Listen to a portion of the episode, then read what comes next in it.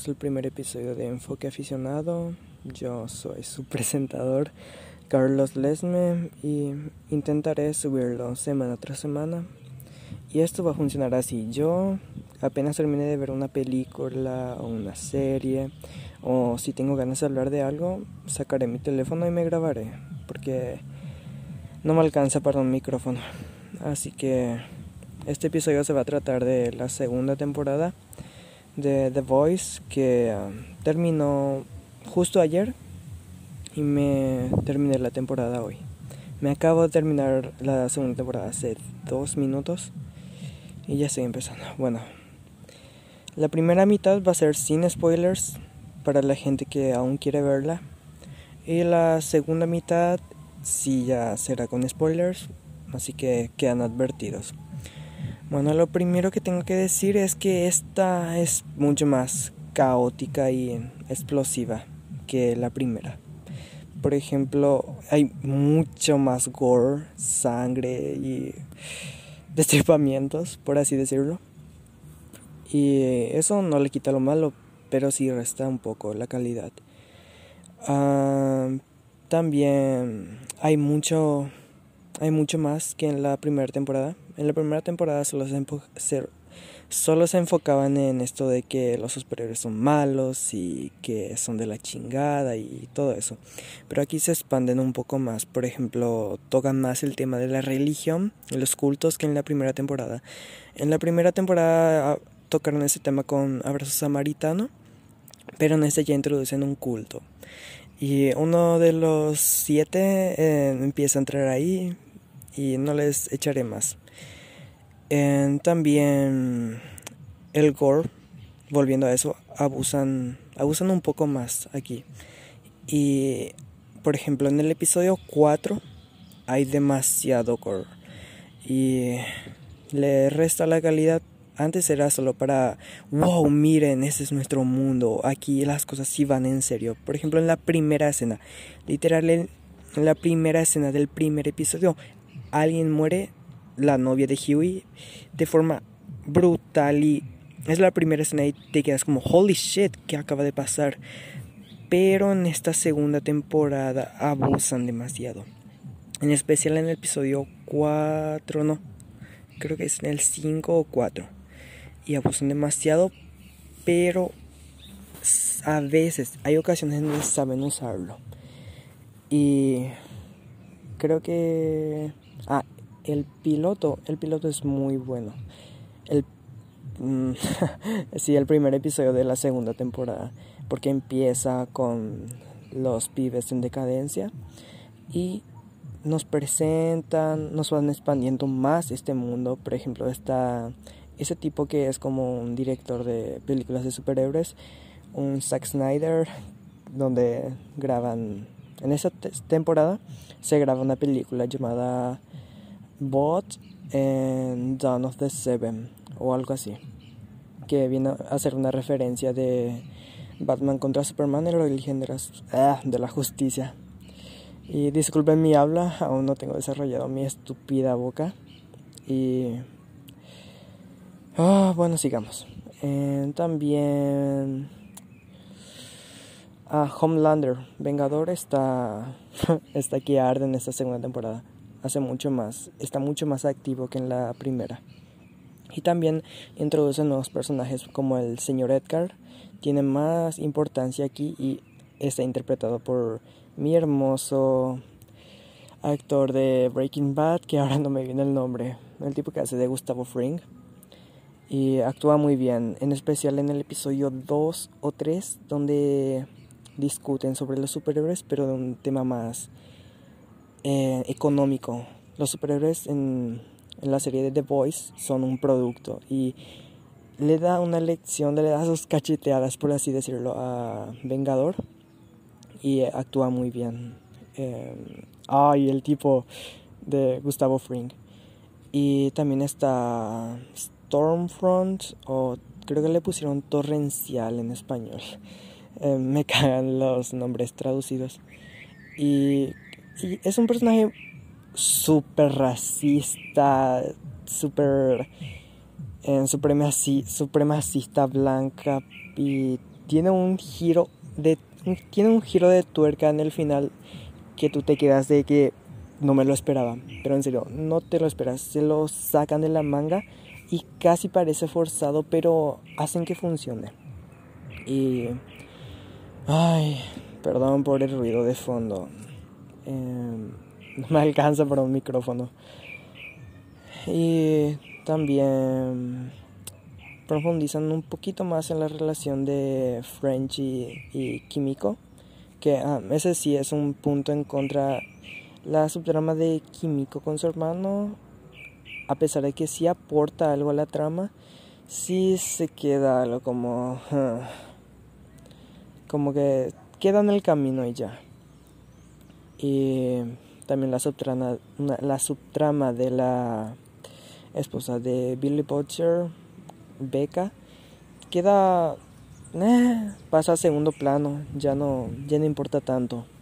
Y es bueno porque dejan pasar eso para cosas más importantes, pero ay, no lo sé. Y oh, Butcher está que arde, está que arde, más que Homelander. En el final del... Este es un pequeñito spoiler, pero no les va a arruinar nada. Butcher aparece en el final del piloto de una forma... ¡Boom! Es como decir, ¡Boom! Ya, ya regresamos, ya saben lo que se viene y está que arde. Y también Huey y Estrella están, están ahí, están ok. Em, su relación avanza más y nos dejan saber más sobre Huey, sus motivaciones y algo de sus traumas. Pero creo que eso debió haber, debieron haber explorado eso en la primera temporada. Siento que en esta segunda temporada como que no encaja un poco. Hubiera quedado mucho mejor en la primera temporada. Pero eh, solo es mi opinión. Y creo que... Oh, em, el tema de los cultos. Wow. Em, yo sé que en la cultura americana no les gusta hablar mucho de los cultos. Porque tienen toda esa historia con Charlie Manson, el Carter y todo eso. Y eh, sí, tienen agallas para hablar de ese tema y con supers además. Y también un poco más en la política, el racismo, la manipulación de los medios. Oh, Stormfront es una crítica social a la manipulación de los medios. Porque hace que, que sus charlas, que en años como los 80s o 90s, no, no tendrían el impacto que tendrían en esta sociedad del siglo XXI con las redes sociales, donde todos tienen el poder de manifestar su opinión. Y wow, es una verdadera crítica social y es muy fuerte. Muy fuerte, pero no al punto de ser polémico. Es algo muy parecido a la serie Atlanta, que es una serie que les recomiendo mucho. Está en Netflix. Solo son dos temporadas y está muy buena. Em, por ejemplo, en el episodio 6 o 7 hay un ejemplo de qué, qué podría pasar, o sea, qué sufren las personas que están constantemente, que están siendo manipuladas por los medios. Por ejemplo, X persona vive 24 horas al día viendo las redes sociales y qué pasa con las tendencias, qué está de moda, cuál es la polémica del día. Y pónganle que, que esta polémica es que X persona, eh, X persona es mala, de tal raza. Y después el tipo que las escucha, que las escucha, ve, mira todo el día, tiene un conocido que, que, es de esa raza. Y, imagínense que estén todo el día escuchándolo, que solo viven de eso. Imagínense eso. Y aquí, imagínense eso, pero con supers. Y aquí pasa algo parecido. Por ejemplo, en la primera temporada dejan la puerta abierta a los superterroristas. Y en esta segunda temporada sí, eso es un tema muy importante. Y ah, hacen ver que los terroristas, eh, desde el punto de vista gringo, que son de tal raza. Y hay X personaje que a consecuencia de los medios y el mundo, la sociedad en la que vive, termina asesinando a X personaje. A un personaje que ni siquiera importa, pero que en el momento es impactante. Porque eso puede pasar en nuestra sociedad. Y wow, es, es duro, por así decirlo. Y oh, la visión, el punto de vista gringo es algo súper súper influyente en esta serie, en especial en el personaje de Vengador, donde o es el típico blanco, rubio, menemista, gringo, patriótico, estadounidense 100%, odiador de mexicanos, quemador de chinos, o sea, todo lo que representa un estadounidense en los años, qué sé yo, 1800, donde es súper americano. Y él lo representa perfectamente. Em, hay un pequeño ejemplo donde... Ah, fuck, se me olvidó, se me olvidó. Eh, está en, todo, o sea, se manifiesta en todo. Es, es lo que representa el estadounidense creído, por ejemplo, hasta en su uniforme. Tiene la bandera como capa y eso caga un poco. Pero es para lo que sirve el personaje. Y no puede ser, hay una estúpida moto pasando. Ay, lo siento, gente bonita. Ah, también. Ah, el choque entre personajes como Vengador y el señor, el señor Edgar es bastante entretenido de ver. Es súper entretenido y me gustaría ver más del personaje del señor Edgar en la tercera temporada. Y también hay nuevos personajes, por ejemplo hay una senadora que es de X raza y que aporta mucho, realmente aportó más que Madeline en la primera temporada. Em, mi problema con, con esta temporada viene en el gore, ese es, ya lo dije desde el principio, el gore está súper limitado hasta aquí. Pero no, no se lo tomen a mal, está ahí, pero molesta. A mí personalmente me molesta que haya demasiado. Es más para, miren, miren qué tan asquerosos y sangrientos podemos ser. Este es nuestro mundo. O sea, lo entiendo si viniera de la primera temporada y lo hicieran gradualmente, pero aquí ya es demasiado. Hay una escena en donde hay demasiado gore, tripas, cerebros, por así decirlo. Y oh, eso es un problema. Segundo problema diría...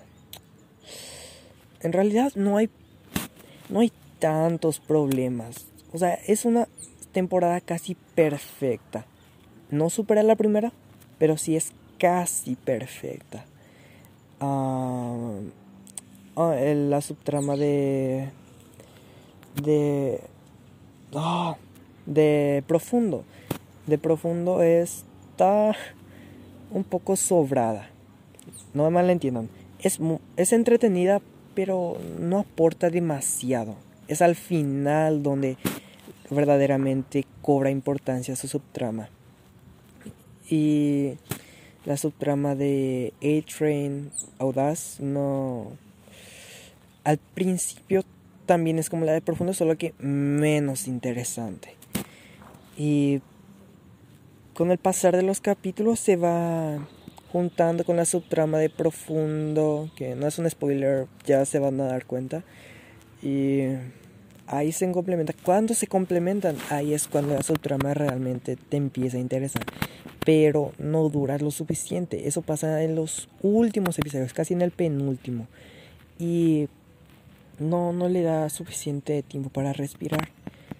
Ah, algo como... Ay, eso. Ay, no, no, no me estoy desenvolviendo muy bien porque es la primera crítica en serio que hago yo solo. Y téngame paciencia, gente. Otra cosa, hay personajes secundarios que me aportan mucho. Por ejemplo, mini spoiler, aparece el hermano de Kimiko y aporta algo, su perspectiva sobre, hey, yo soy, yo soy, yo tengo este poder, pero ellos no me dejan en paz. ¿Cómo quieres que viva en paz si ellos no dejan de perseguirme? ¿Me defiendo o qué pedo? Eso es básicamente el hermano de, de Kimiko. Y también hay. Ah, también inspeccionan más en los personajes como Frenchy o Leche Materna. no puedo creer que le pusieron ese nombre en, en latino, pero es lo, mismo, es lo mismo en inglés, pero en latino se oye raro. Leche materna. Bueno, em, también eso que creo que debería haberse quedado un poquito en la primera temporada. Pero si, tú, si hubieran inspeccionado más en esos personajes, tuvieran, tendrían que haber que haberle dado más capítulos. Porque ocho capítulos se me hace muy poco. Eso es lo que no me está gustando de las series de ahora, que tienen demasiados pocos capítulos. Y no me malentiendan, no quiero que una serie tenga tantos capítulos como, no lo sé, Grey's Anatomy o Doctor House, por poner ejemplos que tienen como 30 capítulos de una temporada. Grey's Anatomy creo que tiene 22 de 40 minutos y eso es too much, demasiado. Y me gustaría que fuera algo como Netflix en sus inicios, que cada, cada serie tenía por lo menos 13 capítulos de por temporada. 13 capítulos es suficiente y Amazon Prime pudo haber adoptado eso y para que los primeros capítulos sean ah, los primeros capítulos es gente bonita literalmente se me apagó el foco en lo que estaba diciendo. Uh, déjenme rebobinar. Ah, los los primeros capítulos deberían ser de presentar este mundo, luego a los personajes. Por ejemplo, en la segunda temporada hay un capítulo donde la mitad del capítulo es sobre X trama y la otra mitad es sobre los sobre la historia de Frenchy y qué lo motivó a terminar con los pibes. Y yo siento que ese capítulo o al menos la subtrama de Frenchy debería haber estado en la primera temporada. Y hay un poco de eso hay un poco de historia de leche materna en, en los en el quinto capítulo se habla se habla muy poco pero es suficiente para la primera temporada. Al menos yo creo que deberían haberlo movido para dejar espacio a otras cosas, por ejemplo, uh, yo que sé, cómo funcionan los supers. Eh, uh, no olvídenlo, no olvídenlo, porque cubrieron, cubrieron muy bien las áreas, por ejemplo, del, del marketing, de los productos como cereales, eh, qué sé yo. Oh, también otra cosa que, que me gustó fue la crítica a la manipulación de los medios por la de la homosexualidad o la comunidad LGBTQ. Por ejemplo, eh, todos sabemos que Queen Maeve es homosexual o bisexual, no sé cuál de las dos, no me acuerdo. Y, y Bot lo usa como, como, hey, miren, tenemos un super que es homosexual o bisexual, miren, somos incluyentes. Ahora tenemos, tenemos una rubia, una pelirroja, un negro, un rubio, medemista y tenemos por fin una bisexual. Hey, somos totalmente incluyentes. Somos siglo XXI y me encanta esa. Esa. esa crítica que tienen las marcas. Por ejemplo, hay una.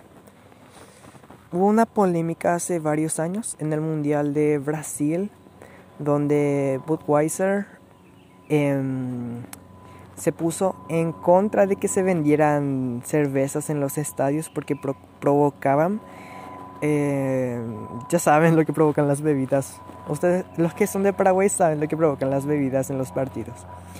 Y para los que no son de Paraguay, provocan desmadre. Y ahora está pasando un avión. Ay Dios. Voy a ser pobre para siempre. Bueno, volviendo al tema. Budweiser se puso en contra de eso y es algo muy muy descarado para una marca de cervezas ponerse en contra de la venta. Y después de que pasó esa polémica, boom, Budweiser se puso a la carga de seguir vendiendo cervezas en los estadios. Y hace algo muy la serie hace algo muy parecido con Bot ya lo hizo en la primera temporada con el atuendo de Estrella y su feminidad. Por, ejemplo, por ejemplo, algo que me molesta y no me, no me quemen. O sea, yo soy, estoy a favor de los derechos de la mujer y todo eso. Pero para mí el feminismo no es que una mujer muestre todo su cuerpo. No, eso no es feminismo. Eso es lo que tú decides hacer de él. O sea, tú puedes hacerlo si quieres o si te sientes cómodo. Pero si alguien te obliga a hacerlo, no, es no, ya no está no está bien. No está bien. Em, por ejemplo, hay una hay X celebridad que no le voy a decir que me caga, es todas sus fotos son muy poca ropa y eso y podría estar totalmente equivocado, pero eso no es feminista, eso es solo sexualización, que no es lo mismo que sexualidad. A favor completamente de la sexualidad, de la libertad de la sexualidad, pero la sexualización es horrendo, no, lo odio. Y la primera temporada hace, hace muy buen uso de eso, con el actuando de, de Estrella siento que estoy hablando demasiado de la primera temporada, pero es que es necesaria para, para darnos a entender un mejor contexto de, la, de esta segunda. ah, por ejemplo, ah, ah, el final, o sea, ok, voy a decir, esto es para los que, para los que aún no la vieron, y quieren verla. La segunda temporada es muy buena. Es casi perfecta. No mejor que la primera, pero muy buena y súper entretenida. Y realmente la forma en que la sacaron Amazon, un episodio semanal, es muy efectiva. Porque mantiene viva la conversación. Es muy buena. Tiene unos giros que no te los esperas. Que parecen unos giros de wow, de que no te lo esperas ni nunca. Y tiene muy buenos giros y los personajes evolucionan muy bien. Homelander evoluciona un chingo, más que en la primera temporada. También Queen Maeve, Reina Maeve. Um, Huey. Huey sí, también evoluciona. No tanto como en la primera, pero sí evoluciona. Butcher Butcher es, es, un papucho en la segunda temporada. Ah, también sientan muy bien las bases de las consecuencias de la primera temporada.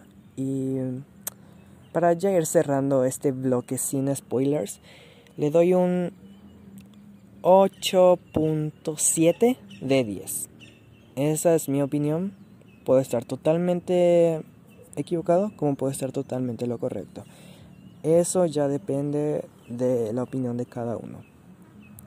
Bueno, a partir de ahora ya hay spoilers. Así que si aún no lo has visto, ¿qué estás haciendo escuchando esto? Ve a verla y luego vuelve. Bueno, ya quedaron advertidos.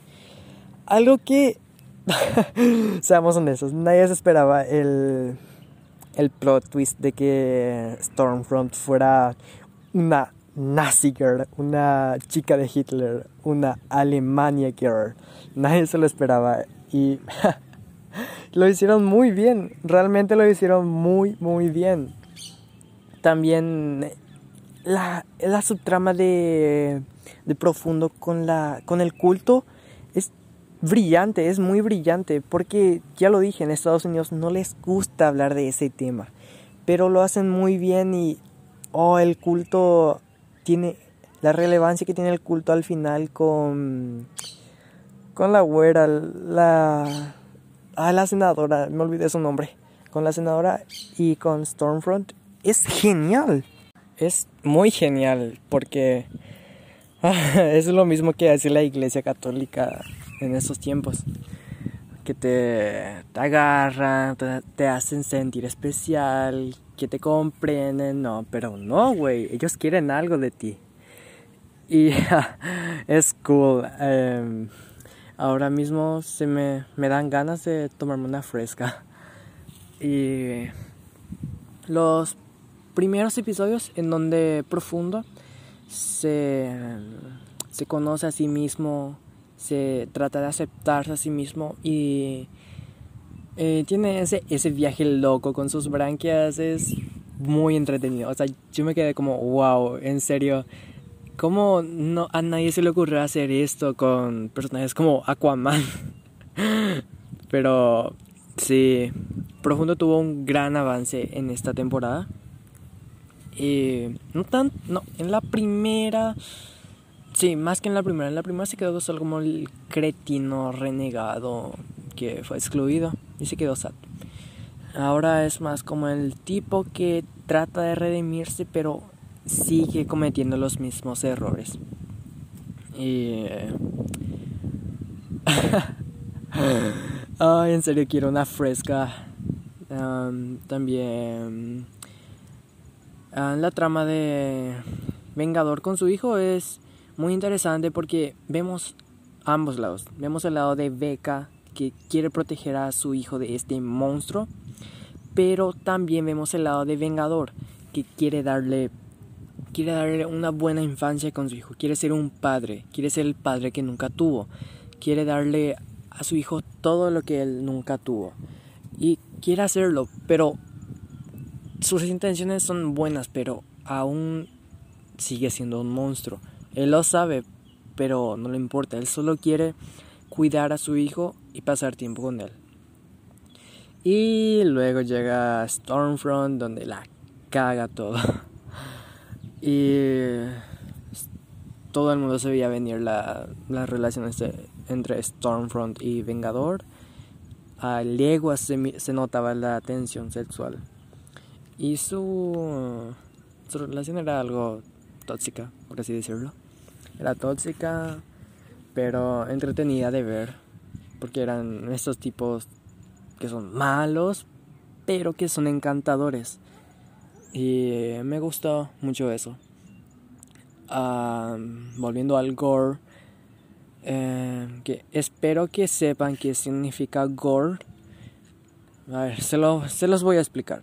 Gore es todo lo que es sangriento, trip, paz, mucha sangre y que sea muy, muy explícito. Y no me gusta que abusen de él. En el episodio donde todo el mundo, a todo el mundo se le voló la cabeza, literalmente, a mí también se me voló. Se me voló, me explotó la cabeza en esa escena. Esa escena, en esa escena la usaron demasiado. Porque está cuando, está en el principio, está un chingo del intermedio y está aún más en el final. Cuando Stormfront y eh, Vengador mm, aniquilan a ese tipo y tienen hacen el, el sin respeto al lado de su cadáver. Luego cuando Huey le corta la mano al al güey este que era este que actuó en X-Men. Luego cuando le vuelan la cabeza al todo el, a todas las personas en el Capitolio. Y la usaron demasiado. Y creo que nunca, hasta ahora no he hablado de, de esa, esa, esa, esa güera que aparece en el final, esa, esa que se escapó del manicomio de Supers. Y esa subtrama realmente no me, no me atrapó, no me atrapó tanto en su momento. Pero volviendo, yo veo los capítulos, me gusta verlos al menos dos veces. La, la gran hay la gran mayoría de los capítulos los vi una vez, pero hay algunos que cuando me dejan insatisfecho los veo dos veces para encontrar el porqué. Y la volví a ver y esta vez sí me interesó. O sea, no es tan interesante como la subtrama de de dónde salió Stormfront, qué va a pasar con el hijo de Vengador, pero está está está ok, está bien. Y Ah, espero que la mejoren un poco más para la tercera temporada, que espero, espero que salga en, en poco tiempo, a inicios del 2021, espero. Em, y es muy entretenida esa escena donde van al manicomio, se encuentran con... Oh, este güey farolero. Fa, fa, farolero, farolero cuando se encuentran con farolero y es muy interesante, muy divertida, en especial la escena donde la, el salchichón de, de ese güey terminando el cuello de leche materna es muy divertido. Y también los efectos especiales están muy bien para hacer una serie. Y oh, esto me hace me hace Ah, esto hace ver. Esto hace ver. ¡Ay! no sé qué voy a decir. Bueno, esto hace ver a los efectos especiales de series como. como Supergirl o Flash como puras mamadas. Porque. Porque son muy buenos. No son. No son nada comparado con, con películas como Infinity War o Endgame, pero pero es muy bueno. No es como ay, Supergirl que es asqueroso. O sea, son chafas, son ay, horrendos. Y los efectos especiales están bien, están muy bien. ese, esa escena donde donde hoy donde donde Homelander Vengador viene así cuando está hecha porquería la, la Stormfront. Es, es, me, me dio un poco de cringe porque no se veía tan bien como esperaba. Esperaba un poquito más. Y los de Stormfront están, están ok. Están bien. No puedo esperarlo como, yo que sé, los rayos de Thor, pero, pero está muy bien también... Mm, sí, es todo lo que tengo que decir con los efectos especiales porque tampoco soy un gran conocedor. No puedes conocedor. Soy pésimo hablando. No soy un gran conocedor de eso, pero sí. Eso es todo lo que tengo que decir para eso. Después yo diría Queen Maeve, la relación entre Queen Maeve y Elena, ¿ves? Es muy...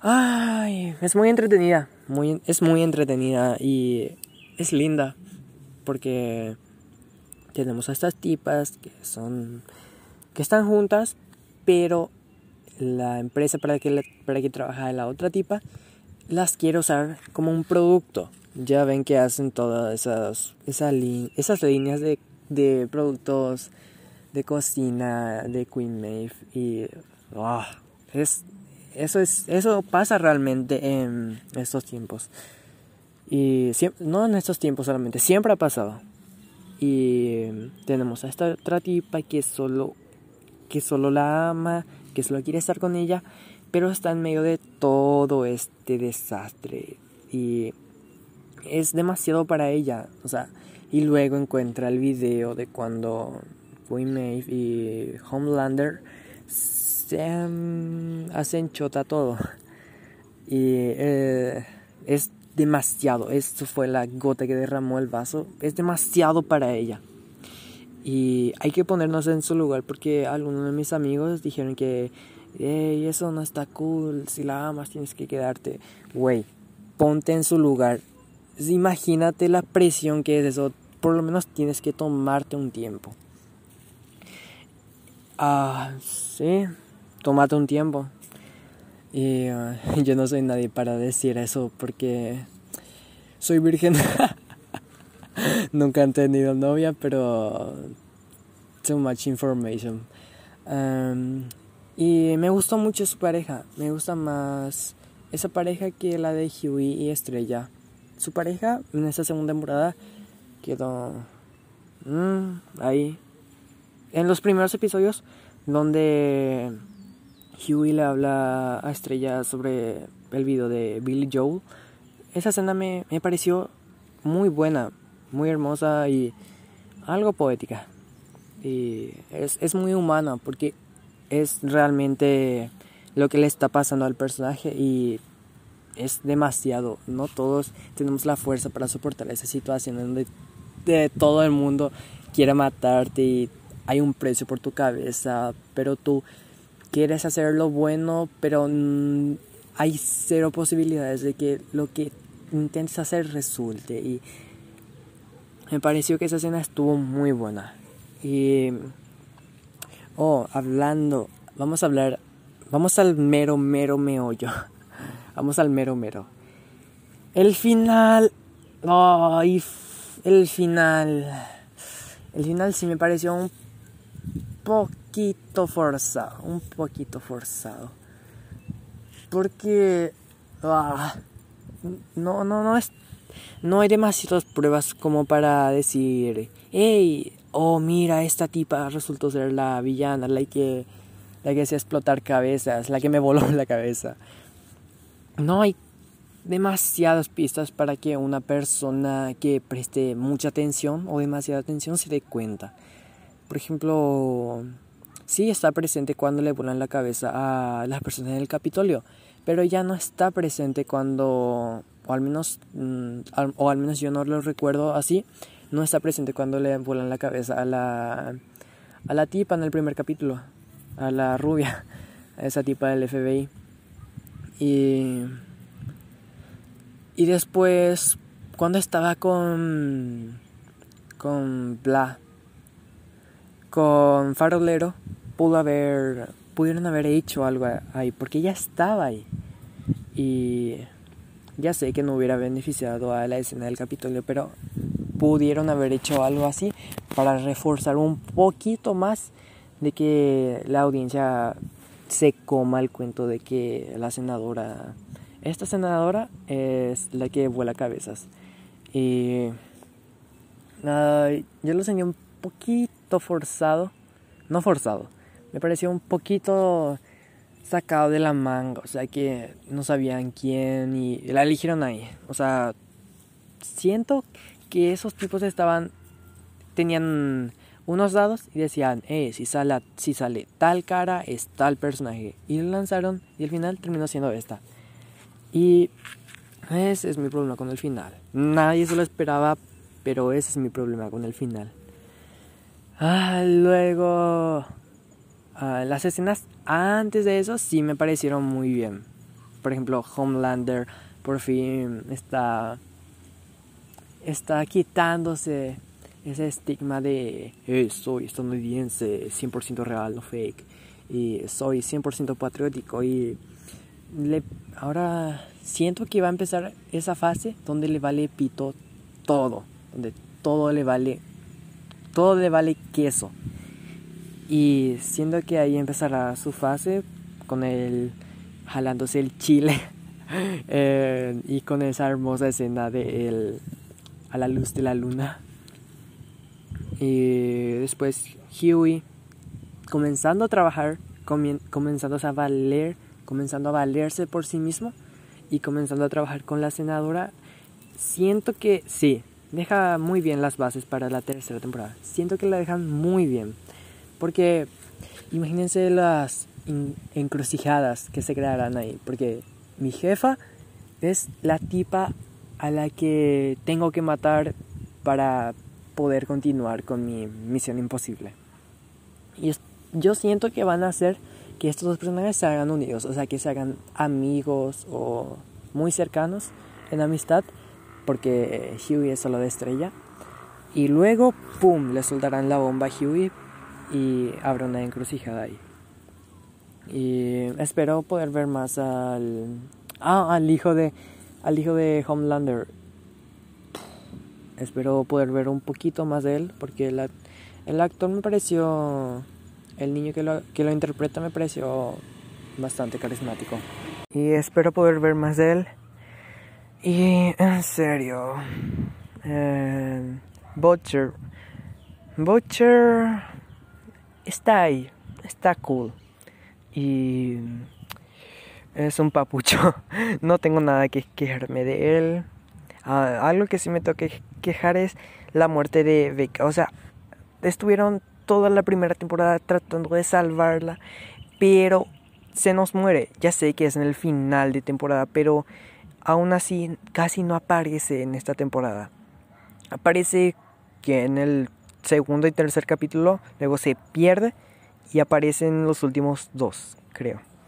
Y me parece un gran desperdicio tener que matarla y que no aparezca casi nada en esta temporada. Si la van a matar por lo menos mátenla en la tercera, en la tercera, en la mitad de la tercera, o hagan que aparezca en toda la temporada y luego mátenla. Pero vamos, me hace recordar a en Deadpool 2 cuando murió su novia, no me acuerdo su nombre.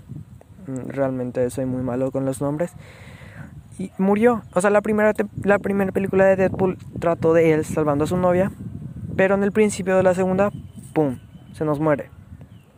Y siento que pasó eso aquí. Solo que en una serie y en vez de hacer dos películas, dos temporadas. Y eso me molestó. Me gustaría que hubieran aprovechado más a su personaje. Mm, me molestó realmente que muriera. Y creo que eso es todo lo que tengo que decir. No tengo mucho más que decir de la segunda temporada de The Boys o los pibes para los muchachos. y esa es mi humilde opinión. Nos escuchamos en el próximo podcast. Espero que lo escuchen, lo compartan con sus amigos, porque esto lo hago por, por diversión, pero también quiero que tenga algo de éxito.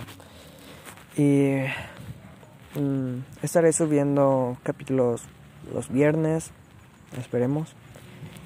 Y siempre será variado, no siempre serán de películas y series, a veces serán de cómics o manga o anime, porque soy un, soy un friki o geek o como quieran llamarme. Soy un nerd. Y creo que eso es todo lo que tengo que decir. Nos vemos la próxima y Cuídense un chingo. Quiero pensar en una frase para despedirme. Bye bye.